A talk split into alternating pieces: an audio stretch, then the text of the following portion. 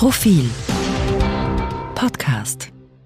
Herzlich willkommen beim Mittwoch-Podcast des Profil, der Innenpolitik-Podcast. Ich spreche wie fast immer mit Eva Linsinger, stellvertretende Chefredakteurin und Leiterin des Innenpolitik-Ressorts. Hallo Eva. Hallo und ich spreche mit Christian Reiner, Herausgeber und Chefredakteur des Profil und wir beide begrüßen Sie, liebe Zuhörerinnen und Zuhörer. Damit muss ich mich nicht mehr vorstellen.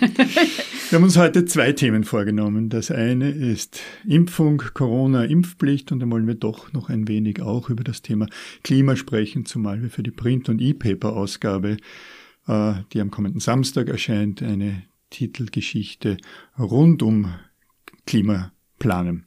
Aber zunächst Impfung.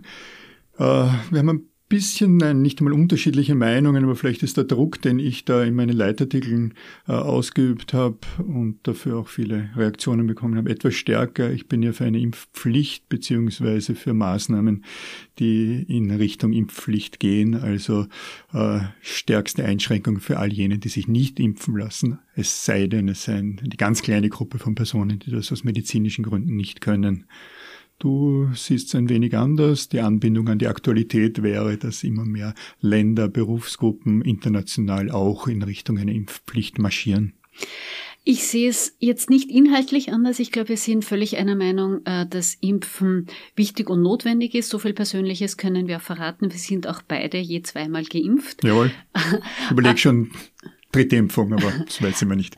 Ähm, ich denke mir nur angesichts der doch für mich überraschend großen Zahl der Menschen, die in Österreich keine Impfung haben bisher. Und äh, derzeit ist es ja wirklich so, dass alle, die eine Impfung haben wollen, sie jetzt auch bekommen haben.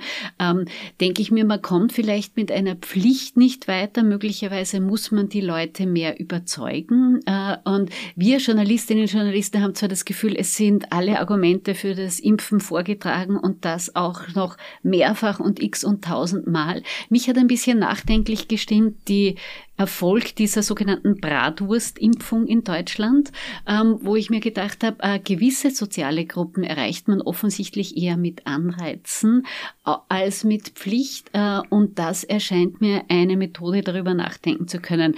Äh, die Stadt New York bietet jetzt 100 Dollar Gutscheine, also vielleicht kann man mehr Goodies, mehr solche Anreize binden, um die Leute auch zu überzeugen. Kannst du dem etwas abgewinnen? Nein, ich glaube, die Zeit ist zu knapp. Äh, wir überlegen gerade in unserem Wissenschaftsressort, ob wir nicht schon wieder exponentielles Wachstum haben. Alvin Schönberger kümmert sich um diese Frage. Aber die Zahlen gehen hinauf, werden hinaufgehen.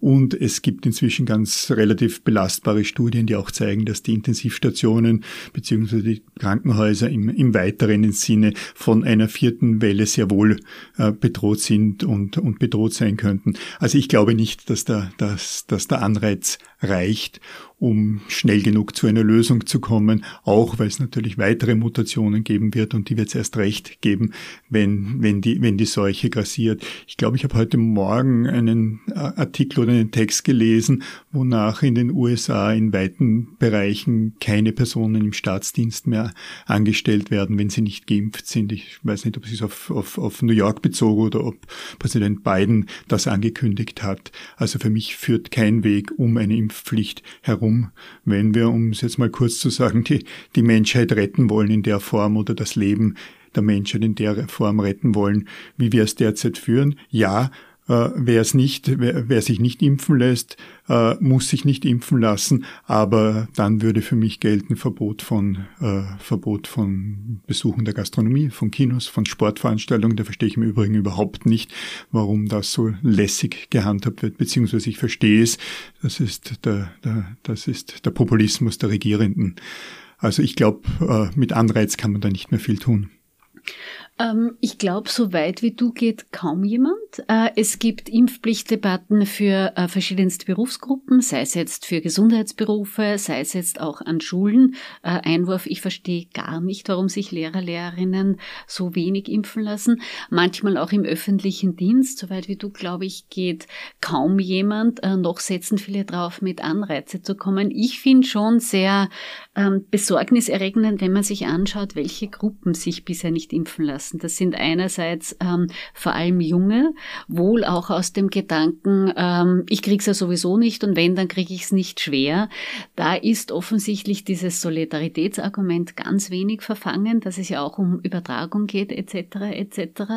Äh, und dann sieht man in den USA deutlicher bisher als bei uns, äh, ist das schon auch mit Parteizugehörigkeit und mit regionaler Zugehörigkeit und dann wird die Diskussion schon schwierig, weil es offensichtlich auch eine, eine Republikaner-Anfälligkeit gibt, sich nicht impfen zu lassen. Da sieht man, was Donald Trump mit all dem Unfug, den er erzählt hat, da auch angerichtet hat. Ich fühle mich nicht ganz so alleine mit, mit mhm. meiner Forderung nach Impfpflicht. Äh, am Samstag im Mittagsjournal von Ö1 gab es ein Interview mit Andreas Treichel, ehemals Chef der Erste Bank, jetzt unter anderem äh, für Alpbach zuständig und der ganz eindeutig auf die Frage Impfpflicht ja oder nein gesagt hat, ja, ist ein wenig untergegangen. Ich nehme an, auch du hörst sehr oft im Vier-Augen-Gespräch, auch von Politikerinnen, erst, erst recht von Managerinnen, äh, ja, Impfpflicht, man wagt sich nicht damit hinaus. Möglicherweise hängt es gerade bei Politikerinnen nicht nur mit Feigheit äh, zusammen, schon, sondern auch damit, dass man dass man zu, für zu viel Aufruhr äh, sorgen würde. Und dennoch, ich denke, es ist ein ein, ein, bisschen zu Vorsicht, die Zeit läuft uns einfach davon. Da gebe ich dir schon recht und vor allem äh, wirklich überhaupt niemand will, dass wir im Herbst wieder in eine Falle hineintappen, wie wir sie im vergangenen Herbst hatten, dass die Zahlen steigen und steigen und steigen, dass dann womöglich das Undenkbare äh, wieder denkbar wird, dass wir wieder in Lockdown etc. etc. hineinrutschen. Das ist abseits von allen gesundheitlichen Folgen, wäre das auch wirtschaftlich eine Katastrophe zu einem Zeitpunkt, wo sich die Wirtschaft eigentlich rascher als manche gedacht haben wieder erholt. Also ich glaube schon, dass der Druck steigen wird, auch wenn der September kommt. Und es ist jetzt schon auch eine richtige Sorglosigkeit eingerissen. Wenn man sich anschaut, ich verstehe alle, die gern auf Urlaub fahren. Ich war selbst auf Urlaub, aber wenn man sieht, die Leute, die bei einem Festival waren, äh, sich da offensichtlich so tun, als hätte es Corona gar nicht gegeben, dann beim Heimkommen Cluster entstehen, da geht es, glaube ich, dann nicht nur ums Impfen, sondern zu sagen, hallo, wir sind noch nicht ganz durch, lasst nicht die wirklich banalsten Vorsichtsmaßnahmen außer Acht. Und ich sage nochmal Sportveranstaltungen. Bei den Olympischen Spielen gibt es kein Publikum. Äh, die scheinen das ja ganz gut im Griff zu haben. Aber wenn ich an Spielberg denke, wenn ich an, an, an Fußballstadien, ich glaube derzeit ist keine Bundesliga, fängt jetzt wieder an. Wir sind beide keine Fußballexpertinnen. Äh, absolutes Unverständnis, warum dort derartige Sorglosigkeit herrscht. Hier geht es nicht darum, die Volkswirtschaft äh, anzuheizen, ebenfalls nicht bei, bei den Konzerten, von denen du sprichst. Ich war in Salzburg bei den Festspielen, dort ist vorbildlich damit umgegangen worden. Helga Rabel-Stadler hat wegen eines einzigen Falls der zufällig gefunden wurde, eines positiv getesteten, eine Maskenpflicht, FFP2-Maskenpflicht für die gesamten Festspiele erlassen. Und dann haben wir Fußballstadien, wo es anders ist. Liebe Zuhörerinnen, liebe Zuhörer, im Übrigen in, nicht in der aktuellen Ausgabe, aber in der Ausgabe, die wir für die kommende Woche dann, also in zehn Tagen oder vielleicht auch für eine Woche später planen, werden wir uns äh, ganz zentral äh, den Impfskeptikern oder Verweigerern äh, widmen, vielleicht mit einem speziellen Zuschnitt, möglicherweise nach heutiger Planung weniger die, die jene, die äh, FPÖ-nah wären, um es mal deutlich auszu, auszusprechen, sondern äh, uns ein, wir wollen uns ein wenig anschauen, warum auch in etwas verkürzt gesagt akademischen Kreisen müssen keine Akademikerinnen sein, aber bei Ärzten, Lehrerinnen, bei Rechtsanwälten auch dort die Skepsis, wo man eigentlich Rationalität erwarten würde, so verbreitet ist. Das nicht im kommenden, in der kommenden Ausgabe, sondern in Ausgabe darauf vielleicht noch ein Hinweis in eigene Sachen, äh, Werbung fürs Profil. Liebe Zuhörerinnen, liebe Zuhörer, Sie können jederzeit Profil online oder als E-Paper oder die Printausgabe abonnieren. Sie dürfen dafür zahlen. Bitte gehen Sie auf Profil.at. Dort finden Sie verschiedenste Angebote, auch Schnupperangebote, die Sie kurzfristig mal nichts oder fast nichts kosten. Zum zweiten Thema. Wir wollten über Klima sprechen. Wir sprachen vergangene Woche schon darüber.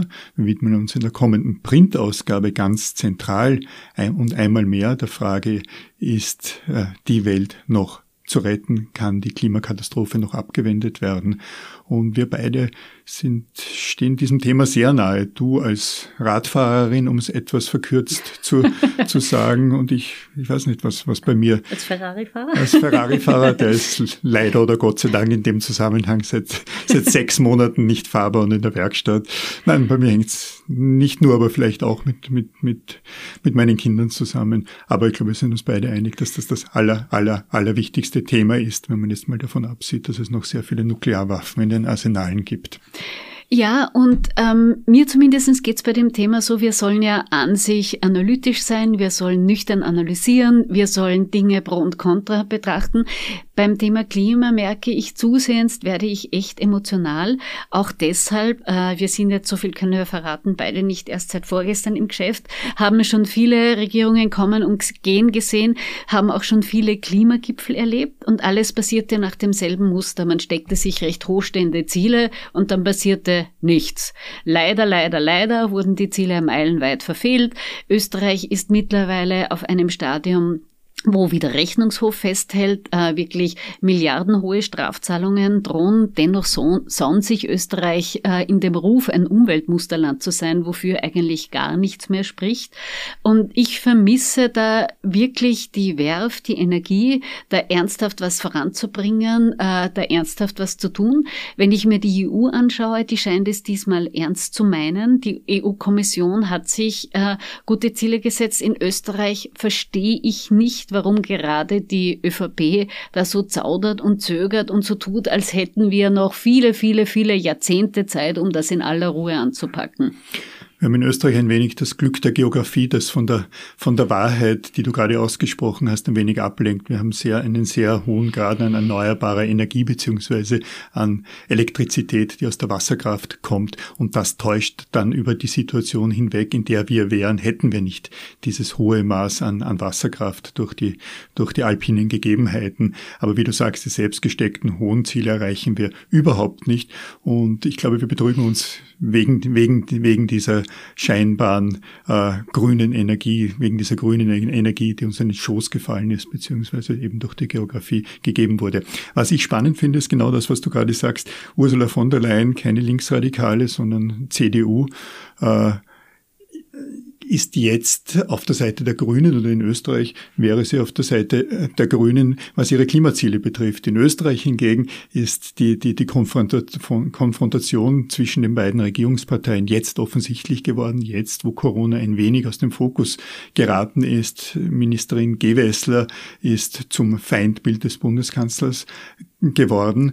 Aber äh, Frau Gewessler verlangt nicht so viel anderes, als es die EU-Kommission nun, nun fordert. Und diese Gemengenlage äh, finde ich nicht verstörend, sondern ich halte sie für produktiv und für einen Katalysator und für notwendig, weil ohne die Wirtschaft und ohne damit CDU oder ÖVP wird es nicht funktionieren und äh, dass jetzt die, die, die Interessenslage so quer durch die Parteien nicht nur in Österreich, sondern eben auf, auf in einem internationalen Raster geht, halte ich für extrem wichtig.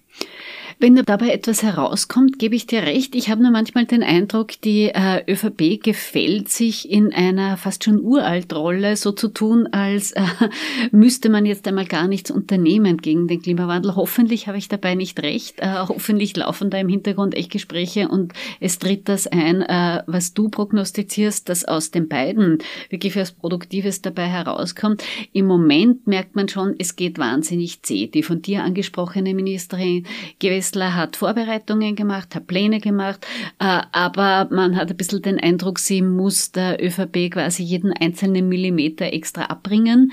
Und dazu kommt, ähm, das ist x-mal festgehalten, eines der großen Probleme in Österreich ist der Verkehr, ähm, der einfach zunimmt und zunimmt. Damit nehmen die Emissionen zu. Ein anderes Problem ist die Raumordnung. Also es werden wirklich viele, viele Hektar Boden verbaut. Wir kennen alle diese Einkaufszentren, bevorzugt am Ortsrand mit den ewig gleichen Geschäften, wo die Straßen hinführen. Also da muss sich Österreich echt was einfallen lassen. Schwierigkeit dabei, dafür sind teils auch Länder und Gemeinden zuständig, womit es wieder richtig kompliziert wird. Mhm.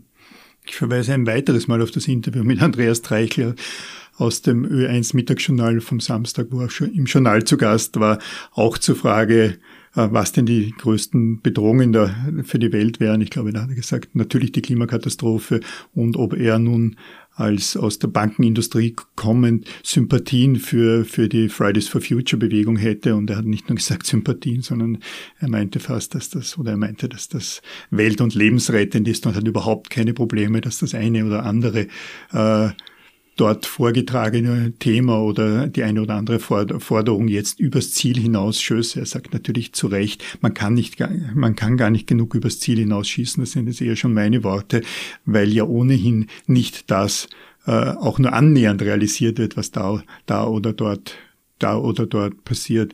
Äh, ich stimme mit ihm da im Übrigen wirklich überein, dass das Bemerkenswerte ist, das ist eine, eine von der Jugend getragene Bewegung, die hochpolitisch ist, wenn auch völlig anders politisch, als wir das in, wie du gesagt hast, vor, vorgestern waren, als, es, als wir vielleicht stärker verteilungspolitisch gedacht haben oder parteipolitisch gedacht haben oder bei uns beiden natürlich auch oder bei mir noch vielleicht noch stärker, da ich noch etwas älter bin, als bei noch stark um die, um die Frage der Aufarbeitung der Geschichte ging. Jetzt starke Jugendbewegung und das weltweit.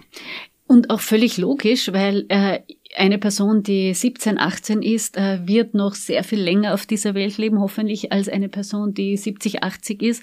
Daher ist es logischerweise ein Anliegen, wie funktioniert das, äh, wie stark ausgeprägt wird die Klimakatastrophe zu spüren sein. Und äh, in diesem Sommer sieht man den Klimawandel, die Klimakatastrophe mit freien Augen. Es gibt Überschwemmungen, es gibt Dürre, es gibt Feuer in den Urlaubsregionen. Also wer jetzt noch behauptet, es gibt keinen Klimawandel und das sei nur eine Erfindung, der ist wahrscheinlich auch sonst nicht besonders vertrauenswürdig. Und die äh, Warnungen, die eine Zeit lang in Wissenschaftlerkreisen waren, äh, schon über viele Jahre, sind jetzt, glaube ich, wirklich in der breiten Masse der Bevölkerung angekommen, auch durch die Jugendbewegung, die du angesprochen hast. Und ich merke schon auch, es ist auch ganz stark äh, passiert, dass von den Kindern auf die Eltern, auf die Großeltern teils übergeht. Ähm, du hast jetzt Werbung für eins gemacht, ich mache jetzt Werbung für die kommende Ausgabe des Profil.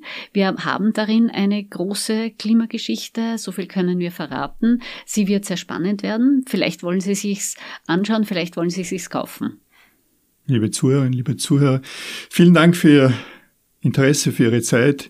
Bitte schauen Sie auf Profil.at, äh, abonnieren Sie uns, wenn Sie Lust und Zeit haben und äh, hören Sie uns wieder in der kommenden Woche und immer am Mittwoch. Danke, liebe Eva. Danke, lieber Christian. Danke Ihnen fürs Zuhören. Auf Wiederhören.